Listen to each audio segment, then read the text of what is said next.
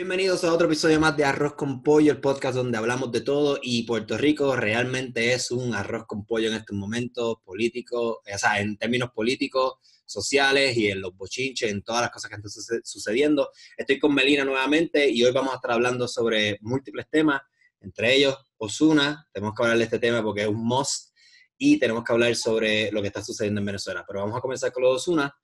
Eh, recientemente salió un video de él eh, masturbándose y esto ha provocado una ola de comentarios y de chistes y lo que usualmente sucede en Puerto Rico con este tipo de, de, cosas, ¿verdad? ¿Qué pasa? Esto no es nada nuevo.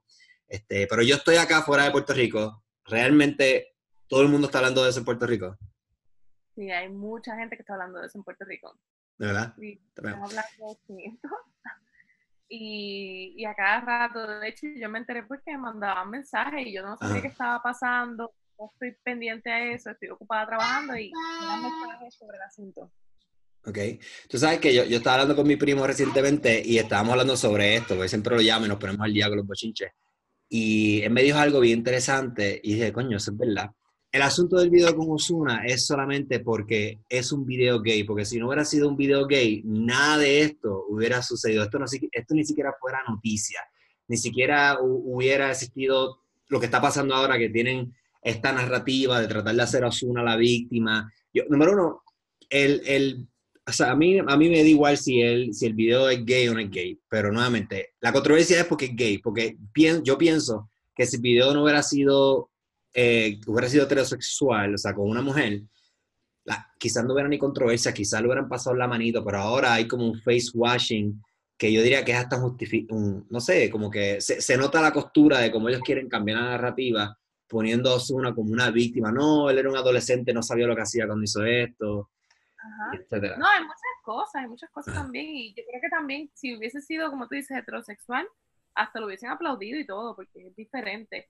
en cambio, una mujer se echaba. O sea, ella, una mujer que haga eso, este, heterosexual o homosexual, eso va a estar este, destinada a, la, a, arruinarse o a levantarse y pues crear una una empresa o algo así. Ya, pero fíjate, es interesante porque Cardi B, ella era stripper antes de ser, ella era stripper antes de ser cantante y hay videos de ella, tú lo puedes buscar, ella topless y en nua, o sea, no, es nada nuevo. No es la primera vez que un artista eh, hace este tipo de cosas o se filtra videos, fotos. Yo, yo, número uno, que lo encuentro totalmente natural. Yo no sé por qué él pidió disculpas, no tiene que pedir disculpas para nada, pero la base es que, nuevamente, es porque el video era gay, ahí donde está la presión. Y dos, porque Puerto Rico tiene una mala costumbre también. Yo no, yo no sé por qué esto sucede, pero en Puerto Rico tendemos a, a usar este tipo de personas, este tipo de artistas como ejemplo.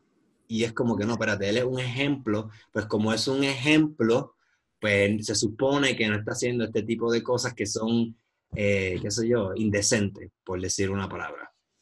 También es que él en cierta manera, su, su, su forma de presentarse al público eh, siempre ha sido como que padre de familia, este, que, su esposa es lo único en su vida y cosas así. Y pues entonces la gente está como que, lo que le, es como tú dices, sí, es una especie de, representación y, y, no, entonces eso como que le, pero a la misma vez como que yo, ¿hace cuántos años pasó eso, etcétera? En verdad eso tampoco es muy relevante en la vida de él y Sí, pero, pero para que tú veas el poder de los medios, que hay gente que todavía duda de esto, nuevamente voy a traer lo de la, narrativa. La narrativa que se está dando es que él es, que era un adolescente, que eso fue un error, no, eso es un error, como que pasándole la mano, e igual, metiendo en el viaje de como si eso estuviera mal, porque la realidad es que no está mal, a mí me, me, me da igual, el video a mí no me, afecta en mi vida en absoluto, pero si me voy en el viaje de la masa, que es lo que le gusta esto, de chisme y todo, realmente es tan como que eso, como la narrativa de que es, fue error, eh, tú sabes, eh, no, no, sé si me entiendes lo que te quiero decir, como que... sí, sí, lo que tratando, hay, una, hay un grupo que está tratando de justificarlo, y es como tú dices, eso pues, es un poco irrelevante, pero están tratando de justificarlo y qué sé yo, y entonces está el otro grupo que lo que estás atacando porque quiere como que de, no sé, no tienen más nada que hacer y quieren un poco, eh, eh, eh, y quieren como seguir etiquetando las cosas. Es como que si hace esto, es que es esto. Y entonces, si es así, pues entonces no puede hacer esto. Entonces le quitan como que cualquier capacidad del ser humano de, de, de tener gustos diferentes, de que, de que sean personas que cambian, porque uno evoluciona todos los días, cambia, cambia de gusto todos los días, o sea, son cosas como naturales que se dan, pero la gente quiere como encasillarlo. Es como que si eres así, tienes que ser así. Es que las la cosas las cosas no son blanco y negro, las cosas son como el arcoíris, son múltiples colores, las cosas son más complejas de lo que la gente piensa. Y la realidad es que este mundo artístico, hay, hay muchos rumores, muchos rumores, que la mayoría de estos, no todos, pero algunos de estos exponentes son bisexuales. Igual me importa un comino si son o a mí no me cambia eso en mi vida. Pero hay muchos rumores de que lo son, de que esto es algo, y lo puedo, lo puedo entender hasta cierto punto porque eh, esto es un rumor que se escucha no solamente en el género de, la, de género de la música, sino en esta clase elitista de artistas de Hollywood. Es algo que, sé yo, que para ellos es algo de lo más normal del mundo. y además, añade a eso que la sexualidad es fluida, que no hay ninguna necesidad de estar encasillado en ciertas cosas. Eh, por ejemplo, hay ciertas personas que, que, toda su vida tienen un gusto por la mujer y eso nunca cambia, eh, o hay personas que un momento, qué sé yo, a los 30 años, 50 años deciden, ok, ya no me gustan las mujeres, me gustan los hombres, o viceversa, me gustan, ahora me gustan los hombres, ahora me gustan las mujeres, o me gustan los dos, o no me gusta nada, porque eh, todo es bien diverso. Eh, y, hay, algo que, que, que, es bien interesante, es eso que tú traes, cómo la gente en casilla. Eh, yo, si tienes alguno de los screenshots por ahí para leerlos, para reírnos un poco.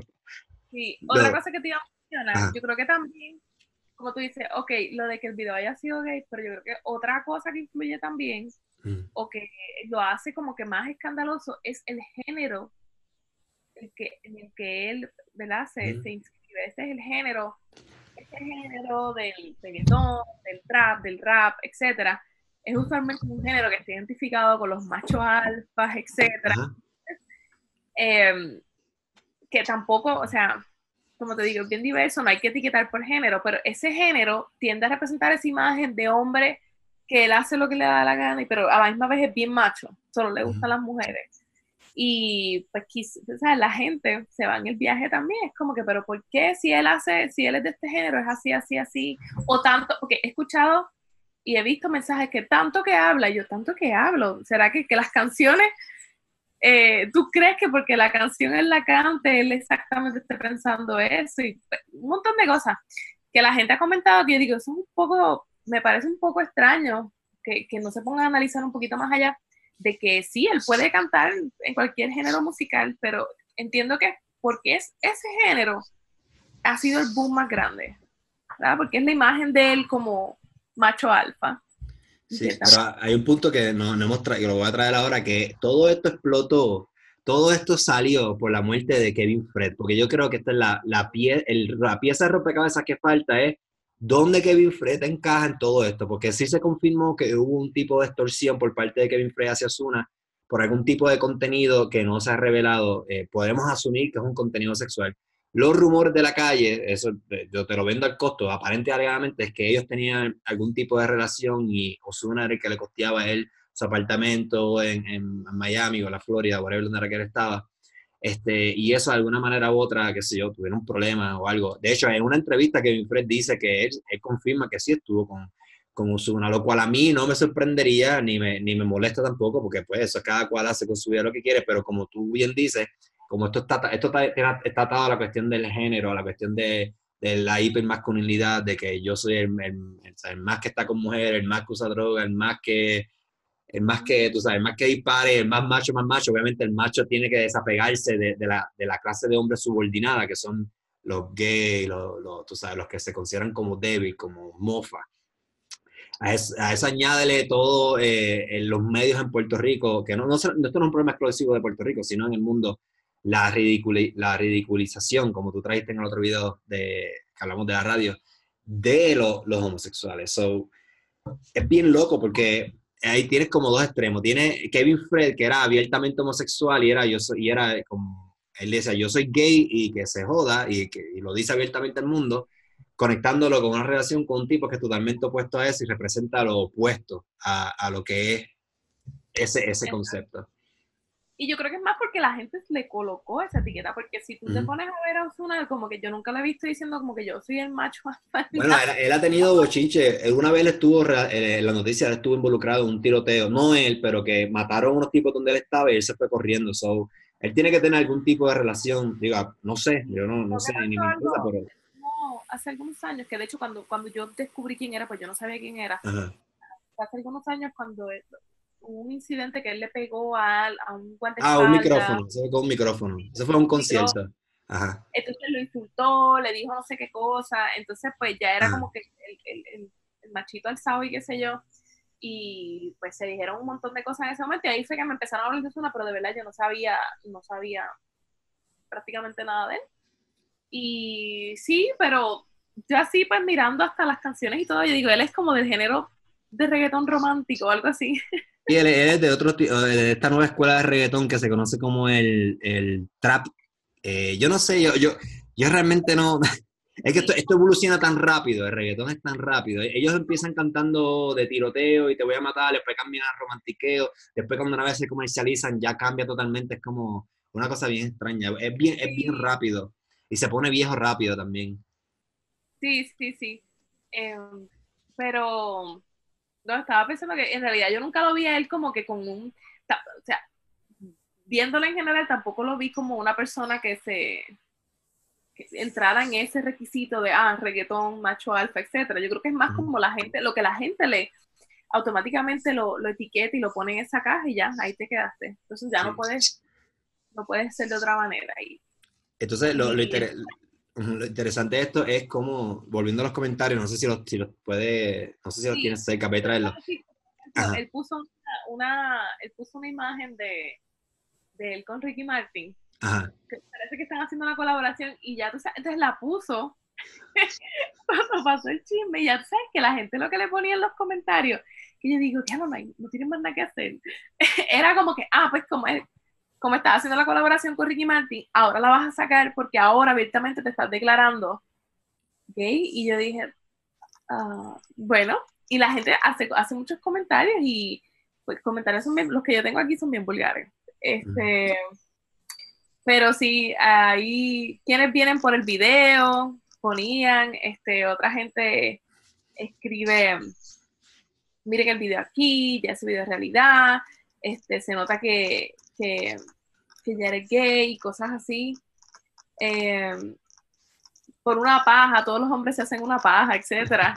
o sea, hay, hay, un montón, hay un montón. Yo leí un montón de cosas. Eh, y gente, entonces, gente defendiéndolo, las fanáticas, yo vi comentarios de, de, mujeres que eran como que, ah, yo pensaba que tú eras el hombre y qué sé yo ni qué, y, como que acusándolo y todo, y otras personas defendiéndolo, ay, no importa, que haga lo que le da la gana, este, son importantes, su música es buena, y otra gente como que hablando de Dios, porque él, es que él hace muchos comentarios. Sí, él, él, él, estuvo recientemente orando por unos niños en un hospital y todo. Exacto, pero yo no le encuentro nada este, contrario a eso, pero la gente encasilla. Entonces, al encasillar es que se forma todo este revolú, al etiquetar, y pues entonces el, la gente pues le puso, ah, no, tú no eres de Dios, o no sé, no sé qué cosa, este, Dios no permite esas cosas, entonces salen los discursos religiosos. Ay, sí, sale, sale todo ese arroz con pollo. Este, retomando lo, lo, de Kevin Frey fue porque cuando la, él, él, lo mataron, la familia quería que investigaran Osuna. Sobre lo que no se, no se sabe todavía es si realmente Osuna tiene que, algo que ver con la muerte de Kevin Fred, pero nuevamente sí se confirmó lo, la, la extorsión, lo cual es muy interesante porque nuevamente, si Kevin Fred no hubiera muerto, nada de esto, porque ahora la duda es si ese video que sale él masturbándose era el video que, que Kevin Fredo estaba extorsionando. So, sí, pero tú te preguntas, eh, la gente lo consiguió bien rápido el video. Yo no. Sí, porque ese video, si son una película que él hizo oficialmente, eso, eso debe estar quizás regado hace tiempo, pero como nadie, nadie le dio con auscultar y buscar ese video, pues por eso apareció ahora porque la gente lo buscó. Imagino, porque si no, no hubiera aparecido. Yo me pregunto que como que es de fácil acceso, yo creo que no, no sé, no se preocupó por eso, no sé. Pero sí, la gente lo encontró rápido y eso se regó como bolsa. Están, están tirando otros videos por ahí que sale un, una, una, persona de República, Dominicana hablando, pero eso se, se ve medio nebuloso, yo no sé si es cierto. Hay, hay, algo que es bien interesante también, otro fenómeno que he visto, que yo tengo mucha, mucha gente, yo comparto con mucha gente gay, en, Facebook, redes sociales, tengo muchas amistades. De mis hermanos, yo tengo dos hermanos mis hermanos son, son gays. Yo fui el único que salí straight.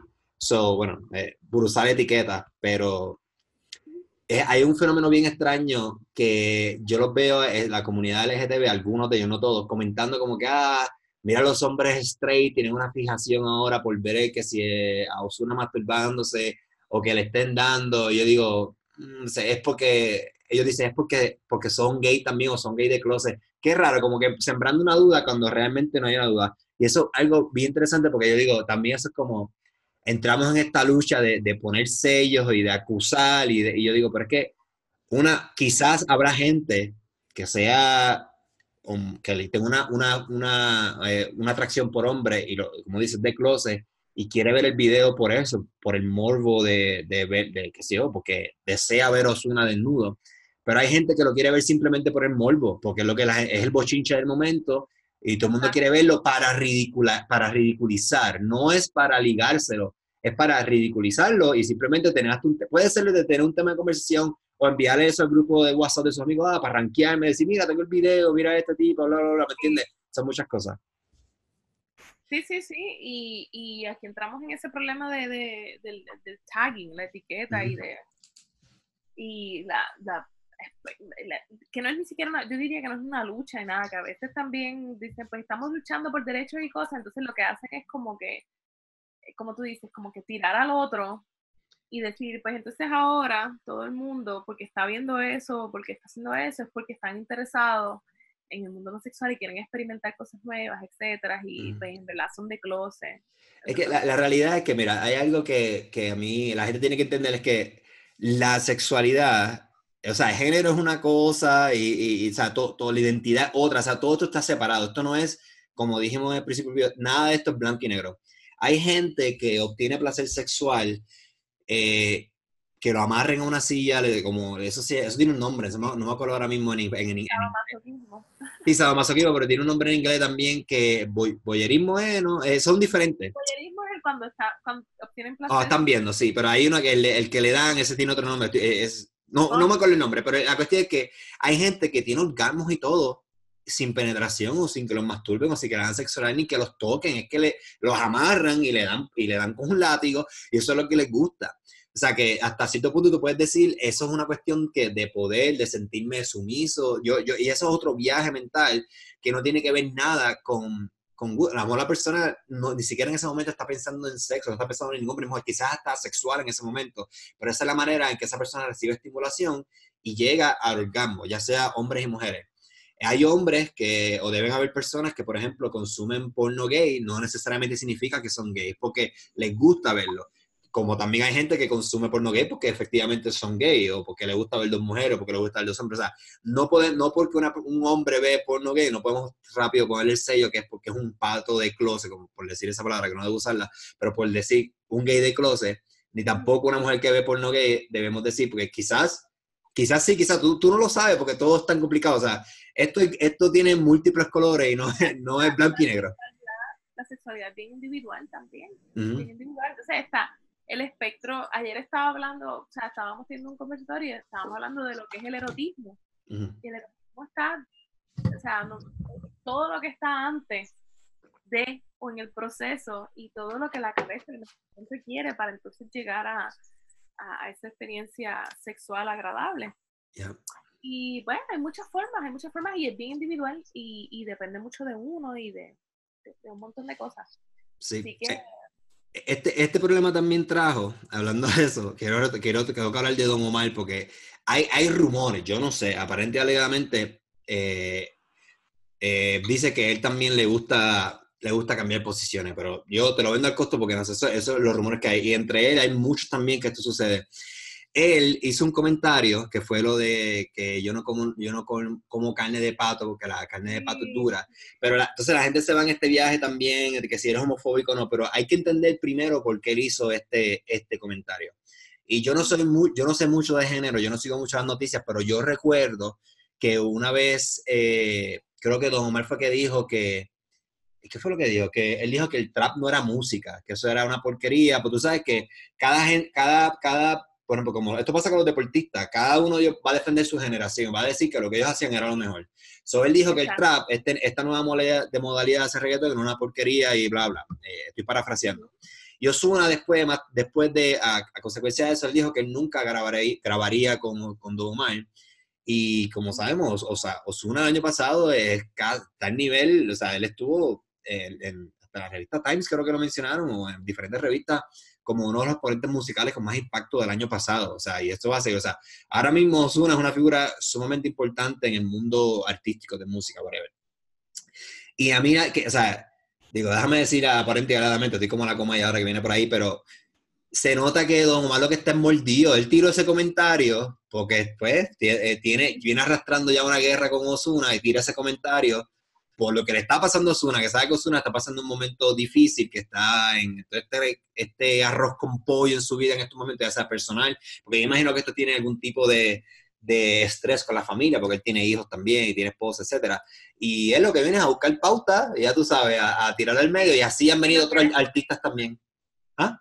Que, no, que yo imagino que él no quiere, y es lo que yo a veces digo, wow, la gente no se da cuenta que, que hay algo más, él tiene una familia, y no es tanto pues, pues, pues, la cuestión de la sexualidad y es que no quiere quizás exponer a sus niñas que se burlen, ¿me entiendes? De su padre y cosas así. O que la gente no, no escatima, viene y les, dice cosas y, y, pues imagino que eso es lo que él quiere evitar, igual que a su esposa, entre otras cosas. Entonces está ahí el ego también envuelto, hay, hay un montón de cosas envueltas. Y sí, yo también pensé que lo que hizo Don Omar fue como que se mordió y dijo, y dijo sí, déjame, déjame tirarlo. pensó que se iba a arranquear y le explotó en la cara, porque la, la, realidad es que los comentarios negativos han sido, sea, la gente no es estúpida, o sea, quizás la gente se distrae fácilmente, pero se nota la costura de que de hecho él hizo un video justificándose, mano, y perdónenme, pero a mí no hay una cosa que más me moleste que la gente se justifique diciendo este tipo de comentarios. Esto es clásico. Por ejemplo, la gente que, lo, por ejemplo, un, ejemplo básico, la gente que los acusan de ser racistas. O esto, es mucho, esto pasa mucho en YouTube. Por ejemplo, cuando tú ves un tipo blanco de ojos azules, whatever, eh, está haciendo un video y habla, por ejemplo, de una película, eh, por ejemplo, habla de Black Panther. Yo recuerdo esto cuando salieron los reviews de Black Panther o salieron los reviews de Get Out.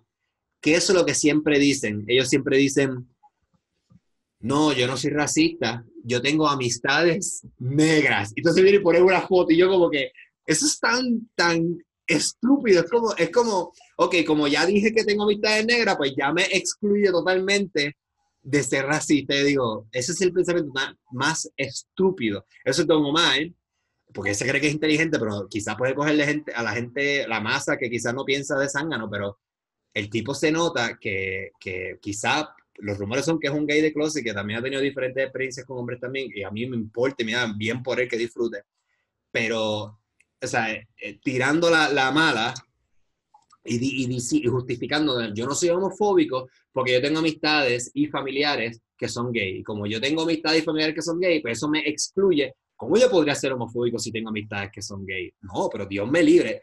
Eso, eso es un pensamiento tan, es un pensamiento tan vago y es una excusa tan vaga que una persona que tiene el, el cerebro apagado se la come nada más. Pero no, no, no sé, ¿qué tú crees, ¿qué tú crees de la, gente que usa ese tipo de, de defensa? Es homofóbico entonces, porque todos tenemos alguna persona relacionada a nosotros que, que tiene otra preferencia sexual. Así que Sí, sí, pero ellos lo usan, eso se usa mucho para justificar y como para, porque hay mucha gente parece que no, no sé cómo les funciona, pero sí. Y también es porque se le sale de momento decir esas cosas. Digo, él que reaccionó rápido, lo hizo sin pensarlo. Y se sabe a todas las personas que le podía este, molestar el comentario y que metió la pata y pues trató de, de, de, limpiarse.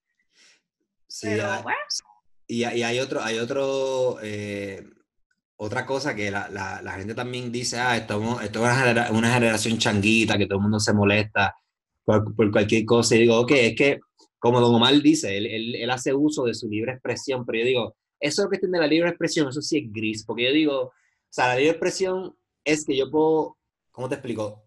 Este podcast no tiene que gustarle a todo el mundo, y la persona que no le gusta tiene derecho a expresarse y decir, este podcast es una mierda y no me gusta, lo que ustedes no sirven. Por ejemplo, yo tengo derecho a decir que, pues, que tú eres ignorante y no te gusta lo que yo hablo, como también hay gente que tiene derecho a decir, me encanta lo que ustedes hacen, ¿me entiendes? El podcast, es, eh, digo, el, podcast, no, el, el, la libre expresión va both ways, pero aquí yo tengo dudas ¿dónde entra la cuestión? ¿Dónde es que la libre expresión entonces llega, tiene el límite de cuando yo ofendo a alguien o no ofendo a alguien? Pero la vez es que tú no sabes qué ofende a una persona. Porque esto no es algo, esto siempre ha sucedido. Lo que pasa es que como ahora hay redes sociales, pues la gente, eh, como todo, todo se conoce más rápido, pues pasa más rápido. Pero esto siempre ha sucedido. Lo que pasa es que no, no, no todos nos enterábamos. O ¿Hasta qué punto para ti la libre expresión tiene ya no puede ser libre expresión y ya tú estás cruzando esa línea. Es, como que bien raro. Es que es bien delicado porque ahora no todo el mundo pensarlo un montón de veces porque ahora todo está accesible en la mano, con un teléfono, eh, con cámara, con todo. Entonces cualquier cosa que uno diga tiene como que repensarla porque puede ofender a alguien, alguien se puede sentir ofendido, etc. Y, y yo siento también que la reacción ahora también tú reaccionar a esas cosas es más fácil porque es, es un comentario, es a través de algo textual, tú lo tiras y te olvidaste y mira a ver. Entonces, sí, eso hay, un, hay una línea así como bien fina, hay una, una cosa extraña ahí. Y no sé, yo creo que si él, si él lo dice, si él lo hizo el comentario, lo sintió en ese momento y lo quiso poner así y quiso como hacerlo burlón. Eh, y luego, pues, la homofobia está en, en todos lados, o sea, y también es otra generación. Sí, mi, mi, cuestión es que, por ejemplo, si una persona, un ejemplo, una persona que dice abiertamente en la prensa o en un Twitter o lo que sea, dice, yo pienso, mi opinión es que los gays son aberraciones naturales. ¿Está haciendo uso de su libre expresión o está, o está violentando la reciprocidad, eh, o sea, lo, que se supone que sea libre expresión? O sea, no sé si eso es lo que yo digo. libre, digo yo, entiendo que es libre expresión. Ajá. Pero, tiene derecho a expresarse como él desee, pero, pero yo, yo pienso que la libre expresión debe ser... Ajá. Sí, que insulte, etcétera, pues sí puede entrar en eso, pero es que te voy a dar un ejemplo bien sencillo, bien sencillo. E, vamos a hablar de comida. Ajá. Hay gente que prefiere una prefiere comer más carne y hay gente que prefiere comer menos carne, etcétera. O sea, hay un discurso, hay un discurso y yo muchas personas que a veces, a veces yo sigo, a mí me gusta hacer muchas recetas vegetarianas, veganas, porque me gusta incluir otros otros otros ingredientes. Claro. Y pues a veces sigo gente que le gusta hacer este, recetas de carne y tal, y yo veo como el, el, tu profesor me gusta la carne, va a ofender a personas, no todo, porque no quiero generalizar, pero ofenden a, a, un grupo que dice, no, si tú, si tú comes carne estás mal, y viceversa. Entonces, entonces tú dices, la libre expresión ahí está como que en preferencia, en gusto, está, es un poquito delicado. Y yo creo que es que ahora, como todo está tan accesible y todo se agranda más y las proporciones llegan a como que a más gente, es por eso que en que esta libre expresión está un poquito como condicionada también. yo creo que, esa es la palabra. Esa es la palabra que estaba buscando porque... Ajá. No, que, que, también veo que mucha gente ahora cuando va a poner un comentario, tiene que poner tantas advertencias antes de, lo digo, voy a hacer esto, yo sé que muchas personas no les gusta este tema, este tema, este tema, pero lo voy a hacer por esta, esta razón. Entonces se justifican antes como para ver si, si para que nadie se irrite o nadie se... Y yo digo, Dios mío, ¿hasta qué punto también hemos llegado de que no puedes decir las cosas así al azar? Eh, pero pues yo, yo, yo, creo que tú diste la palabra, la palabra clave, que está condicionada, porque, por ejemplo, eh, él, él, él, por ejemplo, Don Mal hace uso de ese, de, utiliza lo de la carne de pato, dura, whatever. Entonces yo digo, ok, si la libre expresión, a mi entender, termina una vez tú, tú comienzas a promover violencia y vas a afectar a terceras personas, según terceras personas, ahí es donde tú la estás violentando, pero yo podría argumentar que lo que él está haciendo está promoviendo violencia eh, o sea, indirectamente, porque hay gente que realmente piensa que los gays son aberraciones naturales y pueden hacer, como ha sucedido, que hay crímenes de odio, hay muchos crímenes que no están en la prensa, de hasta, bueno, podríamos catalogar, no, no sabemos con certeza el crimen de Kevin Fred, pero todo el mundo sabía que Kevin Fred era abiertamente gay. Lo traigo a él como porque es una figura pública que todo el mundo conocía, pero aparenta ser un crimen de odio. ¿Me entiendes? Podríamos clasificarlo así. De hecho, en Puerto Rico, hace unos años atrás, yo escuché a, Pero, también hay que ver porque... Acuérdate que también aquí, puede, sí, aparenta, como tú dices, aparenta ser un crimen de odio, pero en realidad no sabemos que la, que la hacía o que... O sea, no, no, no, su preferencia sexual no define lo que él estaba haciendo en su vida, digo, creo yo. Y, yo sé que muchos, muchos, este, hay una, estos son comentarios que he leído, o sea, no quiero entrar en el mundo del chisme, pero la gente, hay mucha gente que decía que él tenía conflicto con otros, con otros raperos, otras personas del género, que no era tanto por la sexualidad, era también pues como que lo que hacía en general, cosas que él hacía. Entonces sí aparenta ser crimen de odio, pero entonces yo me pregunto a veces como que aquí las noticias también manejan mucho eso, porque he visto que otras personas que han sido atacadas en la calle, vamos a ver los, tiroteos que hay a veces en Puerto Rico, que matan dos o tres personas y dicen, ah, lo que pasa es que él estaba en el punto, o él, estaba haciendo tal cosa, o lo estaba haciendo mal. Entonces, el caso de él, que quizás pudo haber estado en un lugar incorrecto, a la hora incorrecta, ¿verdad? O estar haciendo algo que no tenía que estar haciendo, eso no lo sabemos, eh, se convirtió en crimen de odio. La gente empezó a poner, ah, lo que pasa es que él es abiertamente sin ese crimen de odio, ¿verdad? O sea, hay que, eh, eh, hay como muchas cosas específicas raras ahí que, que, que habría que, que, analizar.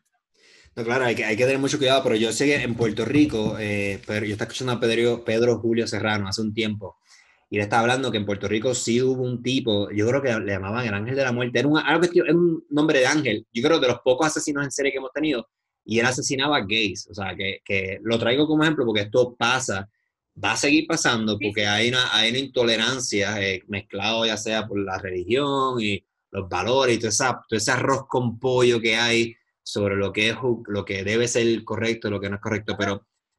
La, intolerancia está presente porque ese, eso es una demuestra un montón de gente, sacaron un montón de gente esa intolerancia afuera, hicieron...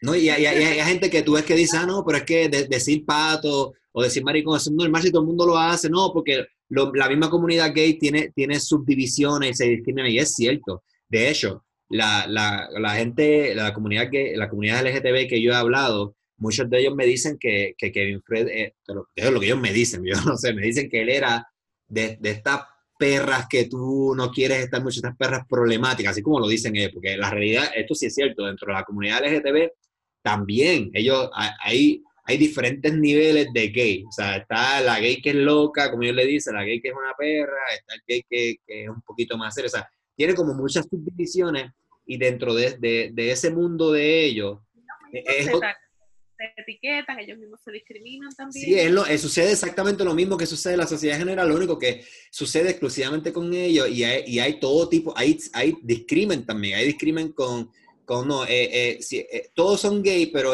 gay A, A.1 es una cosa, A.2 es otra, A.3 otra, entonces como que uno no se llevan con otro y es, es otro, es, es, otro viaje, bien, es otro arroz con pollo también, aparte de lo que ya tenemos. Sí. Este, pero yo podría, yo podría argumentar que, que ese, ese mensaje de Don Omar, aunque, qué sé yo, lo dijo por ignorancia, bro, porque estaba mordido whatever, que yo creo que logró su cometido, que era capturar la atención, ya sea para buscar pautas. También salieron otros artistas de Cani García, entre otros, también hablando. Podemos, podemos eh, asumir o argumentar o podemos quizás decir que estamos buscando pauta, whatever, a mí me importa, o, o, a lo mejor, o sea, no somos quien para decir si estamos buscando pauta, pero lo que pasa es que estoy repitiendo lo que la gente dice, ah, que eso no busca pauta.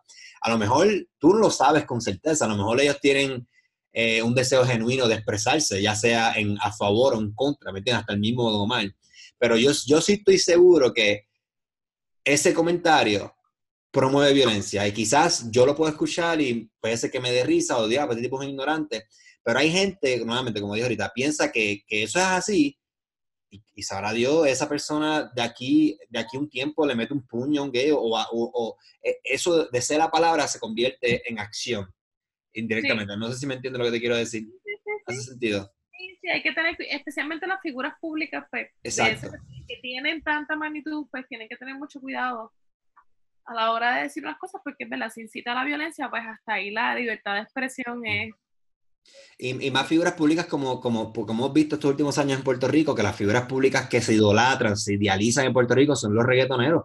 Bad Bunny, Residente, Ozuna ahora, Don Omar. Son la gente que, que influencia mucho en lo que la gente piensa, que la gente no debería dejarse influenciar por lo que ellos dicen, la gente debe tener pensamiento crítico y pensamiento propio, Pero sabemos que no funciona así, la gente se deja llevar por la ola. Pero aquí, hay un tema también que está sumergido en esto, que es la cuestión, como ya hemos tocado, que la sexualidad es fluida y no, no es blanco y negro.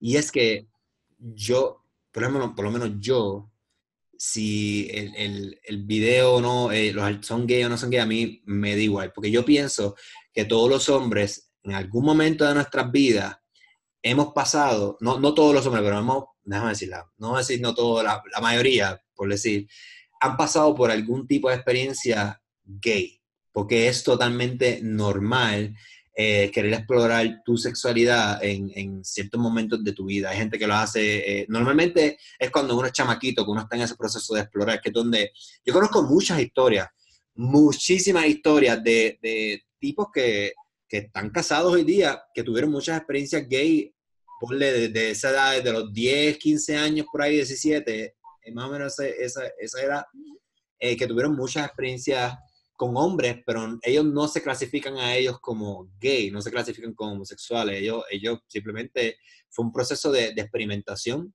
¿me entiendes? Eh, y e, eso es algo que, Eso pasa también con las mujeres. Claro. creo que, están, que estamos también, que, tampoco es algo de género, que los hombres nada más. Eso le pasa a todo el mundo porque todo el mundo está explorando eh, y está sintiendo cosas diferentes y, y pues Sí, la sexualidad es individual.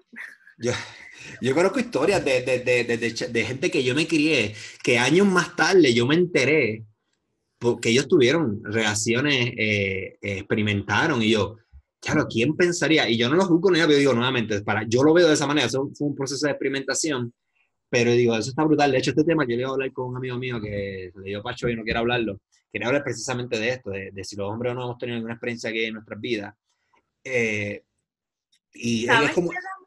En, la, en, la, en las sociedades que, que tiende a haber mucha represión sexual. Y nuestra sociedad, por más libre que parezca y por más así caliente que nos vendan, pero Puerto Rico tiene mucha represión sexual y tiene muchos tabús para la sexualidad, demasiado. Entonces, es 2019 y ves este tipo de casos y dice, ok, ya se, se, se ve claramente que hay un gran problema en, eh, en educación sexual y en, muchas cosas. Y eso se da mucho, eso yo creo que esa experimentación, esa búsqueda y esa... Y, y eso es que yo entiendo que se tiende a dar en, en, sociedades que hay una represión bien grande de la sexualidad. Porque entonces tú, tú no tienes, tú no lo ves, tú no lo ves, eh, así que estás buscando, tienes curiosidad por lo que no ves o por lo que no se comenta, por lo que no se habla, por lo que se entiende que está mal, ¿me entiendes? Entonces, empiezan a surgir todas esas cosas. Y, y yo creo que en este país no, nos vendemos de muy calientes y otras cosas. Y, y, las grandes jodiendas sexuales eh, y dicen, ah, los puertorriqueños son así, así, así, yo creo que es más como que esa especie de, de, de búsqueda de, ah, tenemos que demostrarnos así, pero en realidad estamos bien reprimidos sexualmente.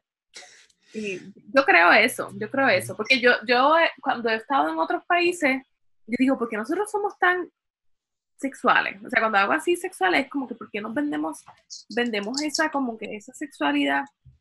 Y en otros lugares no es ni siquiera necesario, o no se lo cuestionan, o no se lo preguntan, o simplemente dejan fluir las cosas, y nosotros tenemos que estar como que con esa batalla del sexo. Y sí, somos abiertos sexualmente, pero hasta cierto punto. Claro.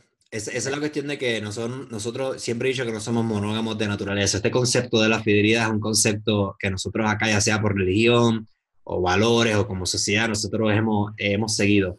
De hecho, la, realidad es que todo el mundo en su vida, todo el mundo en su vida, sea lo más macho y lo, lo niega o no, a ti te han sido infiel, yo he, sido, yo he sido infiel, a mí me han sido infiel, todo el mundo ha pasado por eso, eh, o, o, diría que la gran mayoría de las personas ha pasado por eso, y quizás a ti te han sido infiel y tú ni lo sabes.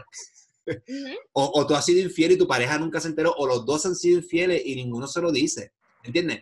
Porque eso son, eso son cosas que, que eh, nuevamente, volvemos a, la represión. Y esta cuestión de la sexualidad, de ser gay o no gay, nuevamente, dejar las etiquetas aparte, esto es una cuestión fluida.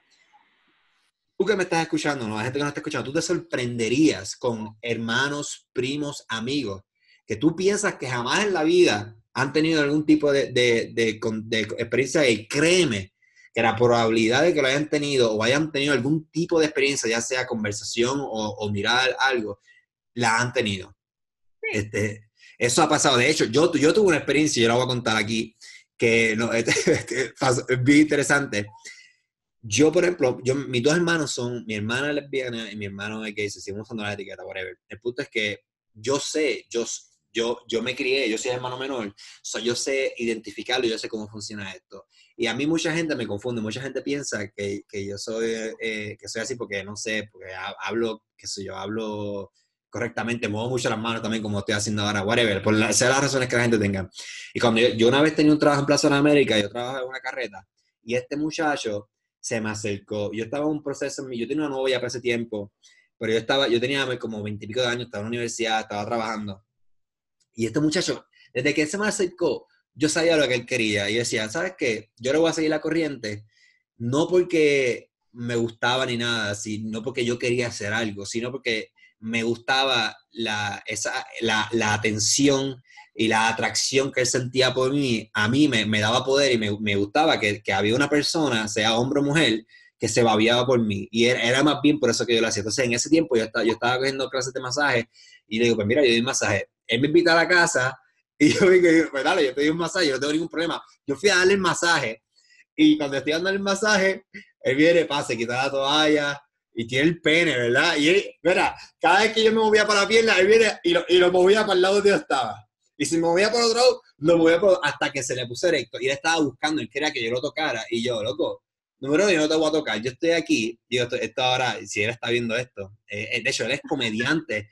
De hecho, escucha, eh, no voy a decir el nombre, él es comediante, para tú él es comediante y él está en el grupito. De, no, no, pero él está, él, está, en el grupito de que hace, hace stand-up comedy con Chente y toda esta gente, whatever, no es lo que voy a decir. Pero nada malo, esto, no es por decir ni, o sea, no es por, por ¿cómo te explico? Eh, no hay ningún problema, no hay ningún problema con esto.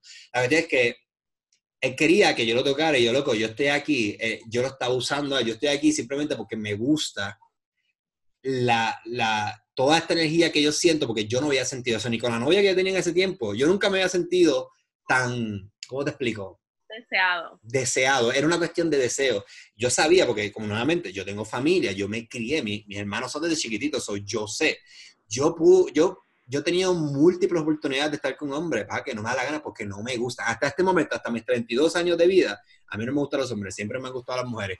Quizás el año que viene, me, qué sé yo, me dará. Y eso que yo sí, mente abierta, yo puedo decir que un hombre es guapo y un hombre se ve bien, pero no es una cuestión, no es mi, mi orientación sexual. O sea, yo, yo veo un hombre y puedo decir, pues, es un hombre guapo, pero no, no me da el tuki tuki que me da cuando veo una mujer. O sea, yo veo un cuerpo de una mujer desnuda y tengo una reacción en mi cuerpo de, de, todo. los hombres no me provocan eso.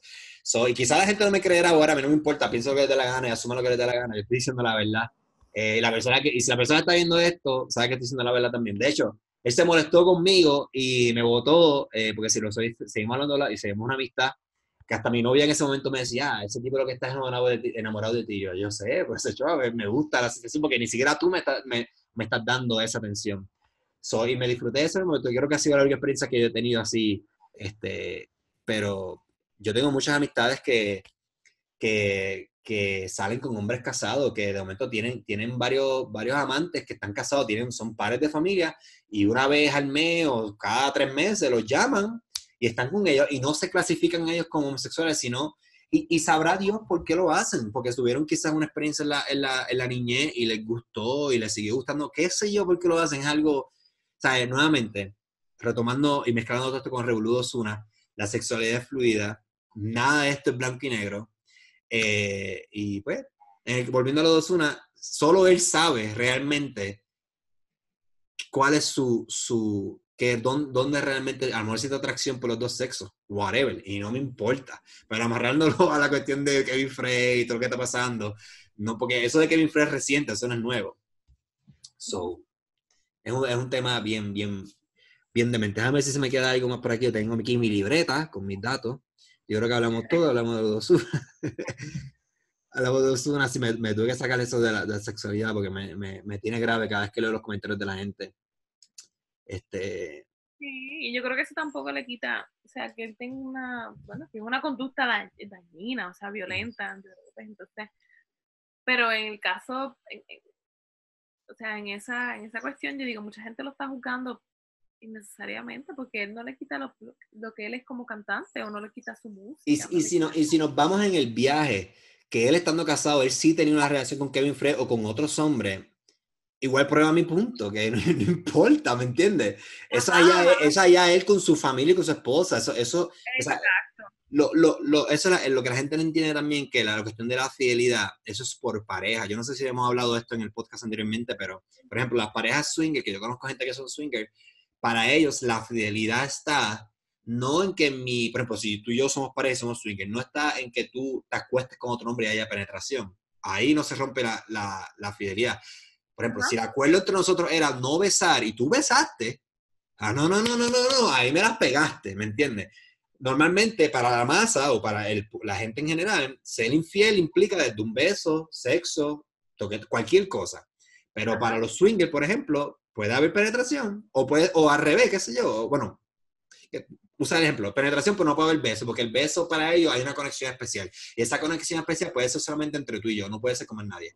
Y eso es un acuerdo. O sea, la fidelidad es un acuerdo entre dos personas. Y nosotros no sabemos qué tipo de acuerdo tenga Osuna con su esposa o si es o no es. Y la realidad es que también yo digo, Osuna es un nene. Osuna tiene veintipico de años con un mojón de dinero que sabe no sabe ni está loco, no sabe, no, que esté loco, pero o sea, tú, tú, vienes de ser pobre y de momento tienes, como le pasaba a Bonnie, que hace dos años, tres, tres años, whatever, era bagel. Y ahora está cantando con Jennifer López, con Drake, con Mark Anthony, con Will Smith, o sea, eso, eso te tiene que afectar de una manera bien demente, pienso yo, no sé, a mí me afectaría. A mí siempre me dice, digo, esto es un dicho que dice mi padre. Y yo, pues yo, mi padre tiene momentos de sabiduría y de momentos los tiene. Dice, tú nunca sabes realmente cómo es un puertorriqueño. Y no quiero pues etiquetar el proto que Tú nunca sabes realmente cómo es un puertorriqueño hasta que tiene dinero. y bueno, él está hablando de que dice como que la cuestión del dinero cambia. Quizás no solo puertorriqueños, pero...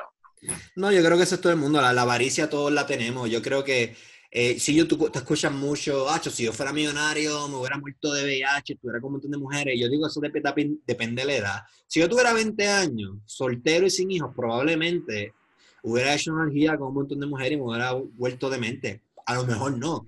Yo sé que si yo me hago millonario, millonario a los 32 años, lo menos que yo haría es meterme con mujeres, lo menos que haría es meterme droga porque es que también es una cuestión de edad, una cuestión de experiencia, digo, no todo el mundo madura igual, o sea, todo depende, pero no estoy diciendo que es el tipo, el tipo de vida que Osuna o estos exponentes llevan, pero sí hemos escuchado historias de gente que se hace millonaria y explotan en droga, muchos artistas, muchos deportistas también hay que botan el dinero en droga y en mujeres, ¿me entiendes? Pero no todo el mundo es igual, eso depende de la, de la persona, ¿me entiendes?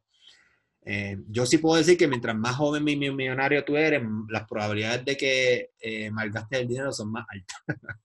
sí, sí, porque tienes más, desconoces de muchas cosas. Y no has pasado por un montón de experiencias y todo lo quieres experimentar. Ya. Pero bueno, ya hablamos de todo este revoludo una de la cuestión, hablamos de estos bochinches. A mí no me gusta mucho tocar de estos, estos temas, pero tratamos de meterle un poquito ahí para que la gente piense dentro de este arroz con pollo. Vamos a hablar ahora brevemente de lo que, que eh, me habías dicho de, de, Venezuela, que estaba en una situación crítica. Bueno, lleva mucho tiempo ya esta situación crítica. Y voy a empezar diciendo que yo, me, yo no sé si tú te acuerdas que había, hace unos años atrás salió una noticia que el Nicolás Maduro, esto me da risa ahora, no debería darme risa, pero él tenía, no sé si te acuerdas de esto, que él dijo que un pájaro vino y lo visitó, que el, el pájaro era como el espíritu de, de, ay Dios mío, ¿cómo se llama el, el expresidente de Venezuela, de Chávez, estaba como bendiciéndole y yo, este tipo está en una paja mental bien loco. Él, eso pasó, búscalo, eso está en la prensa, eso fue hace unos años, un año atrás, dos años, meses. Pero es que eso, eso apela a la gente que no está educada. Mientras menos educación, y no estoy hablando ya como que de libros y de, pero mientras menos la gente está educada en muchas cosas, menos se cuestiona, y al cuestionarse menos, aceptan cualquier información que se les dé. Eso está más que comprobado. Así que tú tienes mejor control de las masas si la masa no se cuestiona las cosas. Y hay gente que, que, creen porque sí, porque lo dijo, porque fue porque él es una figura de poder. Y, y, dicen, pues él nos va a llevar a la verdad, ¿me entiendes? Y eso pasa, ha pasado con muchos religiosos, eso ha pasado en la historia de la humanidad desde el principio. Mientras menos tú te cuestionas, más, más fácil puedes controlar todo. Claro. Y eso lo vemos actualmente. Así que eh, sí, la paja mental se fue en un viaje, pero yo estoy segura que muchas personas hicieron así. Es verdad. Tuviste a Chávez en una... Bueno, especialmente los pueblos latinoamericanos, incluyendo Puerto Rico, que estamos con esta el catolicismo ahí, ya tú sabes, bien metido, bien, bien brainwashing a la gente. Nuevamente, no yo creo en Dios, yo creo en Dios, pero no, yo no creo en la religión. A mí la religión me da...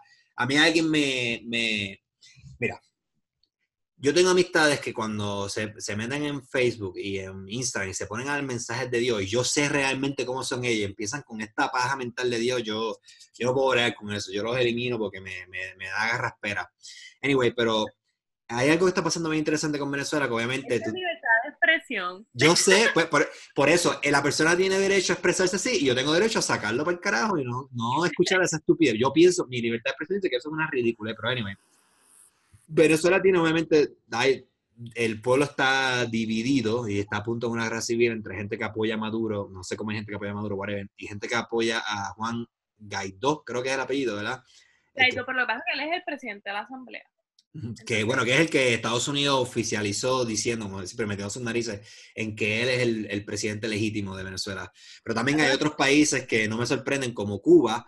Cuba obviamente va a apoyar a Nicolás Maduro porque Cuba depende de Venezuela. De hecho, eh, y quiero traer, quiero traer esto al lado por los pelos ahora mismo.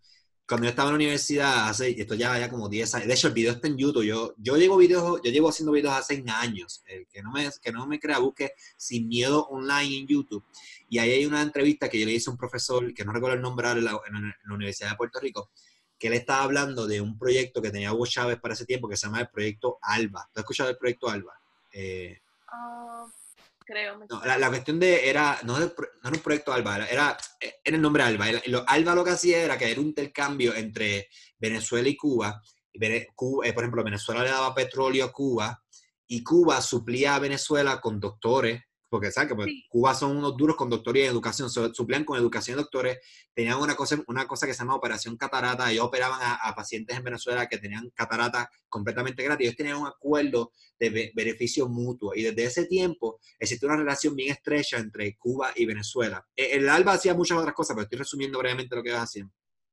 Ah. Sí, yo te iba a comentar que la, la, esta, esa, esa, ese convenio Cuba no lo hace, hoy día no lo hace solamente con, con, con, Venezuela, lo hace con muchos países de Latinoamérica. Claro. Eh, yo recuerdo cuando yo estuve en Brasil y fui a un, a, a un pueblo de, de, de, la región de Sao Paulo, que es enorme, fui un pueblito, me acuerdo, Pariguerazú, no se me va a olvidar porque esa experiencia fue así como, ah. como bien macondo, estilo Gabriel García Márquez, pero es algo bien bonito porque era un pueblito en medio de toda esa especie de, de, ellos le llaman el Amazonas Occidental y todo nada, resumen.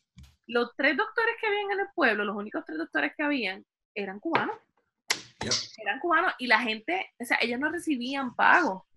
A ellos no se les daba dinero, a ellos se les daban gallinas, huevos. Sí, el, trueque, el, famoso trueque.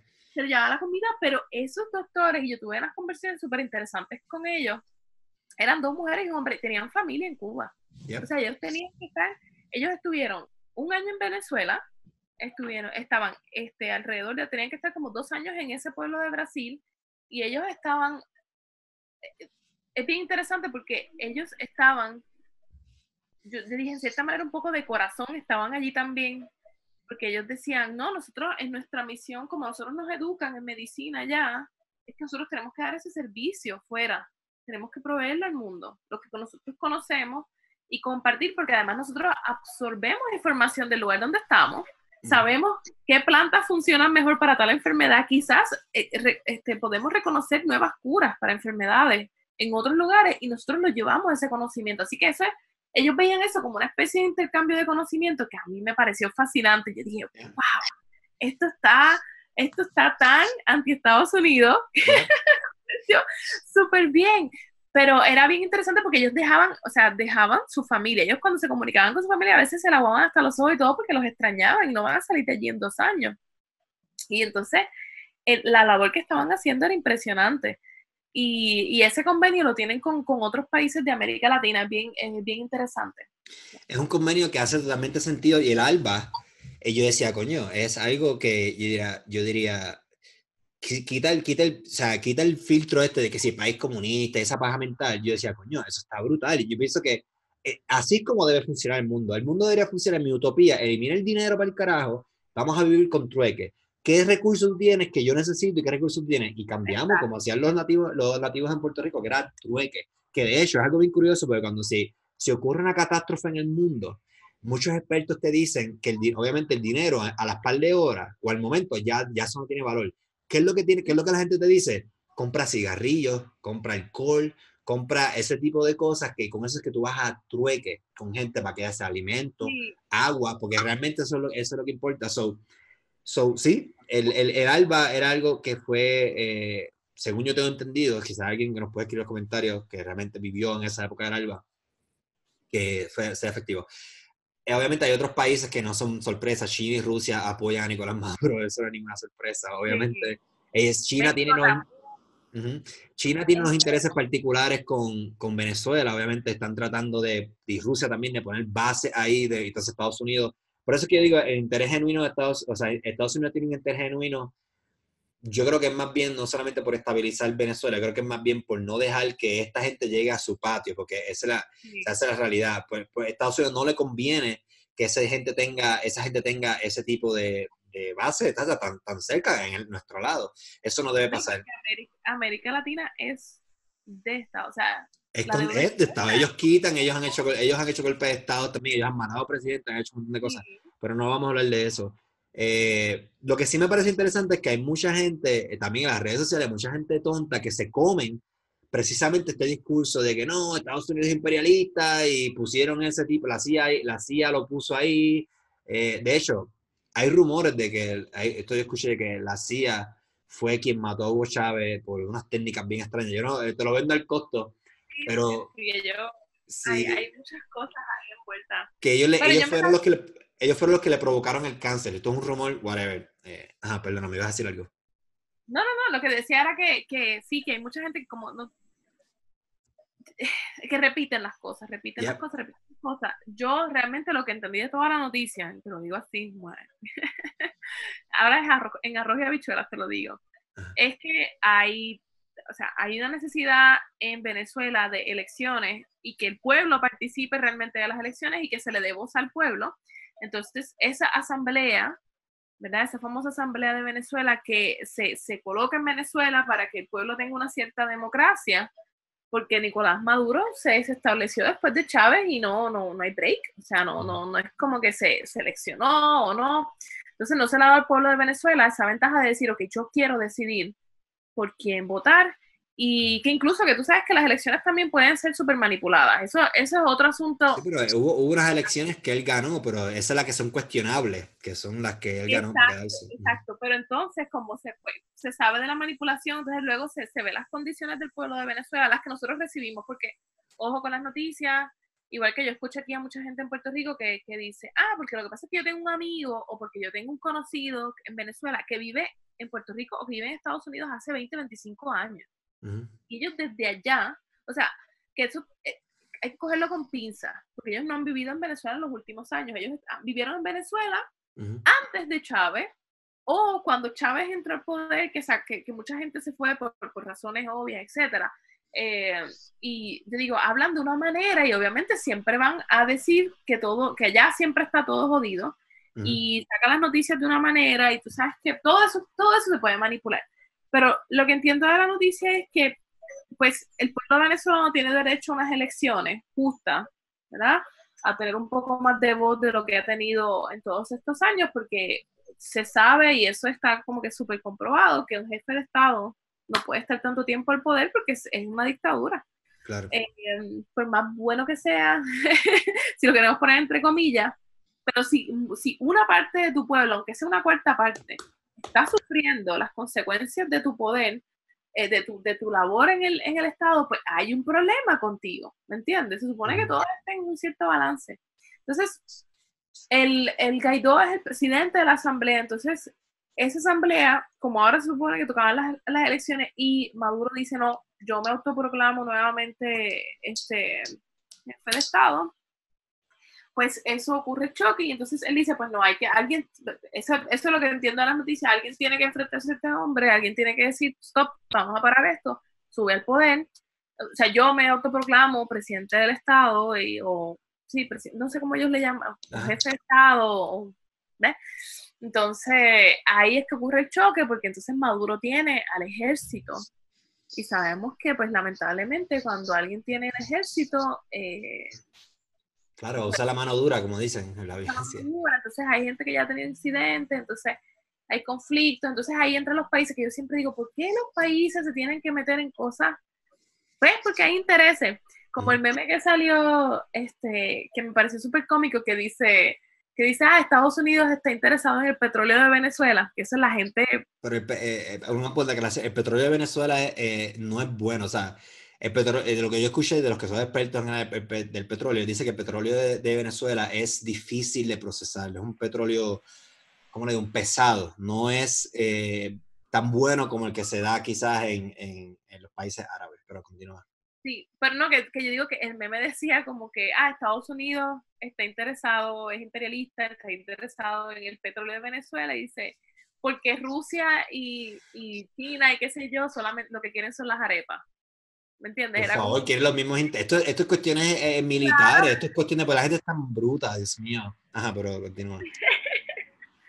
Sí, pero lo que pasa es que son comentarios que salen, porque yo, eh, y a mí me, me, da risa los memes cuando salen así irónicos, es como que sí, sí, porque los demás están interesados en las arepas y tal, y al, al fin de todo, o sea, en, en, toda esta historia, siempre lo que yo digo, lo más triste es que el pueblo no se considera en ningún momento, o sea, el pueblo venezolano está como en una especie de limbo, digo yo, entonces está saliendo a las calles, pero yo, yo soy bien, bien incrédula con las noticias, en cómo nos llegan, porque yo veo cómo filtran esas noticias.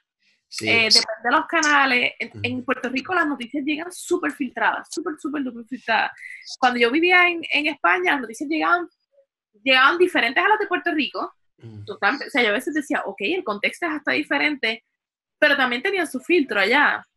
Entonces, lo mismo en otros países que estuve, yo digo, las noticias hay como que hay que cogerlas como con unas pinzas y más ahora con el social media, que cualquier persona puede postear una noticia falsa con fotos de hace no sé cuántos años y ya tú crees que eso pasó. Sí, hay algo que la, gente no sabe, que la gente cae víctima de esa, que cae, cae víctima de esto, se llama el insularismo mediático. Esto se da en todos los países, recuerden, recuerden que los medios noticiosos, que son uno de los, no sé qué posición tienen en la escala de poder en el mundo, o sea, los medios controlan mueven masas, pero esto responde a unos intereses. Por ejemplo, el, ejemplo clásico que tenemos con Trump es Fox y CNN. La guerra que ellos tienen, que yo, yo creo que Fox que está, eh, vende todo a favor de CNN, digo, de, de, Trump y CNN le tira a Trump. Entonces, te ponen lo bueno, este te pone lo bueno de Trump y este te pone lo malo de Trump. Eh, por ejemplo, RT, que es un, es un eh, creo que es Russian News o algo, habla perfectamente de Vladimir Putin y Vladimir Putin es, olvídate, usted y tenga, ese tipo es lo más santo que hay. Pero entonces la, la propaganda americana te dice que, que, es malo, que Rusia es esto y lo otro. O sea, esto pasa. Entonces uno, tú bien traes tu punto que es claro, uno tiene que tomar las noticias con pinza porque el insularismo mediático lo que hace es ese, proceso de insular a la gente y de filtrar las noticias. Por ejemplo, en Puerto Rico dan 20 pues segundos de noticias internacionales. Todo lo demás es lo de Osuna, que si Don Omar, que si el Molusco, que si este, que si lo otro, que si Maripili, eh, los 30 asesinatos que ocurren en la semana en Puerto Rico, and. Eso es, eso es insularismo mediático. Y pensamos que las cosas que suceden en el mundo no afectan a Puerto Rico. Estamos sumamente equivocados. La cuestión es que en Puerto Rico se ve más claramente, porque obviamente yo soy de Puerto Rico, pero como tú bien dices, esto sucede en todos los países. Esto no es un problema exclusivo de nosotros es que yo tomo con pinza. Yo tengo amigos, amistades en Europa que me decían, ¿tú qué entendiendo de lo de Venezuela? Y yo digo, bueno, entiendo esto. Lo que me filtran. Sí, la, la, la, la, información que me llega. Entonces hay gente que ha hablado de golpes de Estado y otras cosas. Y yo digo, bueno, los venezolanos sabrán realmente lo que está pasando. Los venezolanos de allá. Los que están ahí son los que saben. Ah, entonces hay que ver que no sean, porque es como aquí en Puerto Rico, tú sabes que la gente es por partido. La gente es partidista y me parece que en Venezuela, porque he escuchado tanto venezolanos pro, en aquel momento cuando estaba Chávez, pro Chávez, que tenían su justificación de por qué Chávez decía, no, Chávez vino a hacer bien, porque mm. hizo esto, y esto, que eran unos cambios necesarios para una sociedad sumamente clasista como es la sociedad venezolana, o las sociedades en Latinoamérica son muy clasistas, demasiado. Entonces, y Puerto Rico tiene eso, pero las, la, la, quizás no está tan, tan, tan tangible, tan, tan visible como en la sociedad de Latinoamérica, que a mí me choca mucho ese, ese, ese revolú de las clases y cómo la gente entre clases se, se, se siente, se, se siente en poder o, se, o los tratan inferior y, y, pues he conocido a mucha gente que, que estaba de acuerdo con Chávez cuando subió al poder por eso. Y otra gente que estaba de acuerdo con Chávez al principio y después no. Y otra gente que nunca estuvo de acuerdo. Eh, mucha gente que es de clase alta, que se fueron de Venezuela porque obviamente se quedaron sin terreno, sin un montón de cosas y perdieron todo. Y obviamente ellos van a considerar todos estos gobiernos terribles. Entonces, hay que coger todo así con pinzas y tal, y hay que ver la, la opinión de, de, los venezolanos, de muchos venezolanos que piensan, pero yo entiendo que aquí lo que se está haciendo mal es que no se le está dando la voz al pueblo, que es el que tiene que realmente reaccionar, yep. y me preocupa que el ejército esté envuelto, porque el ejército es parte del pueblo, se supone que defienda al pueblo, no que defienda al político, pero... Es que, es que, pero es que es tonto, porque si realmente hay una, eh, que la, hay una pobreza grave en, en Venezuela, que no hay alimento ni nada, los del ejército tienen familiares, a menos que el gobierno le esté supliendo claro. las familias de todos esos militares que estén bien, porque yo digo, claro. porque yo voy a defender un sistema y mi familia, mi hermana, mi tío, mis hijos se están muriendo de hambre, es como que... ¿sabes? Por eso es que tener, hay que, tener, hay que coger las cosas con pinzas, porque tú no, tú no, o sea, yo, yo nunca me voy a explicar que alguien defienda algo si mi familia se está muriendo de hambre, yo te voy a defender a ti, que es el que estás haciendo que tu familia muera de hambre. O es que solamente a las familias de los militares se le está dando comida y el resto no, pero a la Eso misma vez, o sea, algo en la cabeza de esos militares, a menos que lo que esté cogiendo es gente crudita que no sepa nada, que sean unos ignorantes y pues sea bien fácil manejarlos y decirles, ok, ustedes están al poder, ustedes son los controlan el país. Pero es, es, bien difícil, es un pueblo bien, o sea, Venezuela es bien grande. Y, y hay emigraciones, hay mucha gente que está hablando, hay gente que está sufriendo, pero digo, ¿hasta qué punto eh, tú, tú vas a defender algo que sabes que le hace daño a tu pueblo. Entonces ahí es que es como que, ¿qué, qué, no, qué, está, qué noticias no nos están llegando a nosotros o qué está pasando? Pero yo entiendo que, ¿verdad? Personal, esta es mi opinión personal, cuando un político está al poder mucho tiempo y hay, hay muchas opiniones diversas y, y la gente no está toda equitativa, o sea, la, la, la distribución de, de, las cosas buenas no está equitativa, pues eso, esa persona se tiene que ir tiene que salir del... del, del no, no, del yo, yo, sé que él cortó relaciones ya, bueno, cortó con relaciones con Estados Unidos, lo cual yo digo que eso, hmm, usted no puede, él, él, Venezuela no puede cortar relaciones con Estados Unidos porque depende de Estados Unidos, eso es otro tema para otro video, pero él, eh, yo sé que el, hay cierto personal del... Es simbólico, es más como para... Pues, sabes que yo quiero demostrar que yo tengo poder y que... Sí, pero está, este cree que Estados, por favor, si Estados Unidos es la nación más poderosa, eso no es así de fácil. Pero yo sé que cierto personal de, él pidió que, que personal no, ¿cómo se dice? Necesitado, o sea, el eh, de prioridad del consulado de Estados Unidos y la embajada se retiraran de Estados Unidos, pero, o sea, no que se van a quedar vacías, sino que cierto personal se va a ir. Eso es lo que está sucediendo, fue lo último que escuché pero ciertamente no, yo no tengo la capacidad, yo sé lo que está pasando en Puerto Rico, yo puedo hablar de arroz con pollo en Puerto Rico, no puedo hablar mucho de arroz con pollo en Venezuela, yo, eh, una vez, estamos siendo bien cuidadosos con lo que estamos diciendo aquí, porque la realidad es que no sabemos eh, lo que realmente está sucediendo ahí.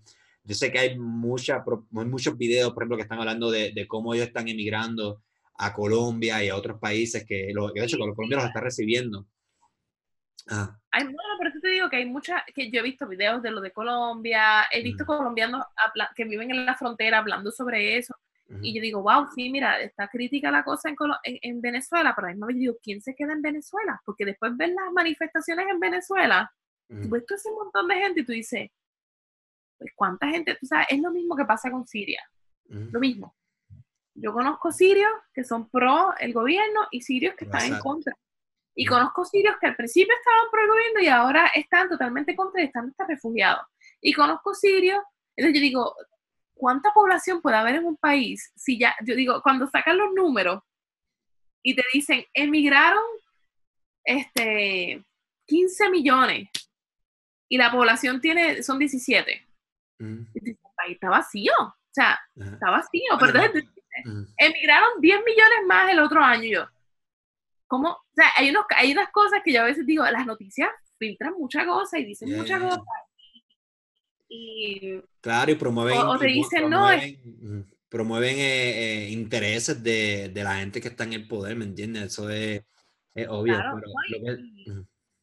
y, yo veo, por ejemplo, y, esto de momento cambia a Siria, pero es que se me parece un poco. Y yo veo, por ejemplo, esas amistades mías que hablan con sus familias en Siria todos los días, tienen internet, tienen luz, tienen comida. O sea, están, entonces dicen, no, pero es que quizás es que ese es el grupo que, que lo beneficia el gobierno. Y yo digo, pero es que ellos no todos son de ese grupo. Entonces, te preguntas un montón de cosas. Y, y, en Venezuela, pues pasa lo mismo. Entonces, como está también restringida, la, me parece que la prensa internacional está restringida en, Venezuela. No sé hasta qué punto. Bueno, pero eh, yo, de todo, de todo, de todo, mi conclusión es que lamento que el, al pueblo no se le esté dando el, el, el valor eh, sí, pero eso, eso, es algo que vivimos nosotros, puertorriqueños, nosotros puertorriqueños tenemos un problema, claro, en Puerto Rico no tenemos esas necesidades porque nosotros tenemos eh, la relación que, colonial que tenemos con Estados Unidos, tenemos unos beneficios que muchos países latinoamericanos no tienen. Por ejemplo, en Puerto Rico sí hay pobreza, pero jamás en la vida es como la pobreza de estos países latinoamericanos. Nunca, no se compara, porque Puerto Rico obviamente hay unos programas de ayuda federales que hay gente que, que sí, son mantenidos y viven por generaciones, han sido mantenidos por, por ayudas federales. Y yo digo, eso también es hecho a propósito. O sea, uno puede comparar las cuestiones que pasan en estos países latinoamericanos porque tenemos problemas bien similares. Eh, yo estaba hablando con la doctora Natalia hace un video que yo tengo amistades, pero yo juego un juego online y yo hablo con muchos colombianos, mexicanos, y ellos me hablan de sus problemas, y yo digo, mano, tú me estás explicando, tú me estás narrando Puerto Rico, corrupción gubernamental, que narcotráfico, tiroteos en las calles, bueno, es lo mismo, es el mismo problema, estamos como cortados por la misma tijera, y o sea, yo digo, Puerto Rico, nosotros, yo digo, el día que los cupones finalmente los quites y que los van a quitar. Sí. Ese es el día. Mira, la gente critica mucho a la gente de caserío, no, que se son mantenidos. Esa es la gente que el día que no tengan su cheque se van a tirar a la calle y van a hacer lo que nosotros, yo, tú, nadie se atreve a hacer. Esa es la gente, porque esa, es la masa dormida, que lo tienen a propósito. Esa es la masa que, que número uno, gana las elecciones, que son los más que votan, y es la masa que está controlada, porque ellos saben muy bien el, eh, qué es lo que pasaría si a esa persona tú le quitas la dependencia que tienen del gobierno. Y es lo mismo cuando pasó el huracán, que la gente, o sea, la gente se fue en bonche. Muchísimas personas se fueron y muchas personas son de esa masa. Se fueron porque no tenían lo que ellos requieren para vivir, que era luz. luz. No tenían luz, no tenían su, su cupón, no llegaron a tiempo o los mandaban más tarde y la gente se fue. Entonces se fue porque le iban a proveer la misma comodidad que, que, estaban recibiendo en Puerto Rico, se le iban a proveer en otro lado. Y esas fueron, las o sea, masas grandes se fueron de ese grupo de personas. Bueno, Puerto Rico nosotros tenemos unos problemas, para ir cumpliendo, tenemos unos problemas bien graves que obviamente no se comparan con los de Venezuela. Este, yo creo que Venezuela está en una situación mucho peor que la que tiene Puerto Rico, pero nosotros puertorriqueños tenemos que atender nuestros asuntos, empezando con que nosotros, o sea, la gente no sabe que en Puerto Rico la gente está tan enferma mentalmente que si PNP, que si popular, ellos, ellos saben que nosotros no tenemos ni voz ni voto con nada de lo que sucede en Puerto Rico. Las personas que owns Puerto Rico, que, que son dueños de Puerto Rico, es el Congreso, ni siquiera es Trump. Trump hace rato, si pudiera, hace rato hubiera salido a Puerto Rico, pero quien, quien, eh, quien tiene el título de propiedad de Puerto Rico es el Congreso. Y el, Congreso puede hacer con Puerto Rico lo que le dé la gana. No te van a preguntar a ti, ni me van a preguntar a mí, ni van a hacer una encuesta, ni van a preguntar a los PNP, ni a los pipiolos, a nadie. o sea, Puerto Rico también tiene un problema de, de, que, bueno, tiene un problema de identidad, que no sabe lo que, que no sabe lo que es no sabe lo que tiene, nosotros no tenemos la capacidad de ser Estado porque ¿qué podremos aportar nosotros al ser el Estado? Nada. No podemos ser un país independiente porque ¿qué tenemos nosotros para, para eh, insertarnos en la globalización y competir con... Nada, nosotros no producimos nada. O sea, nosotros vamos a ser una colonia sumamente pobre. somos a ser, sí, reggaetón. Nosotros vamos a ser una colonia la, la, bien pobre y si fuéramos un Estado, vamos a ser el Estado más pobre. La gente no entiende que Puerto Rico necesita un plan de desarrollo económico independientemente de seamos Estado o no. Tenemos que producir cosas. Pero la, eh, Puerto Rico no está en una paja mental y parte, esto está hecho como Venezuela, a, eh, o sea, usándolo de ejemplo, eh, tratando de compararlo, cosas similares, Puerto Rico está hecho dividido a propósito. Puerto Rico se mantiene así, se mantiene una masa, una masa dormida, eh, eh, la, masa, la otra masa se divide, los distraemos con noticias, deporte, bochinche, todas esas mierdas.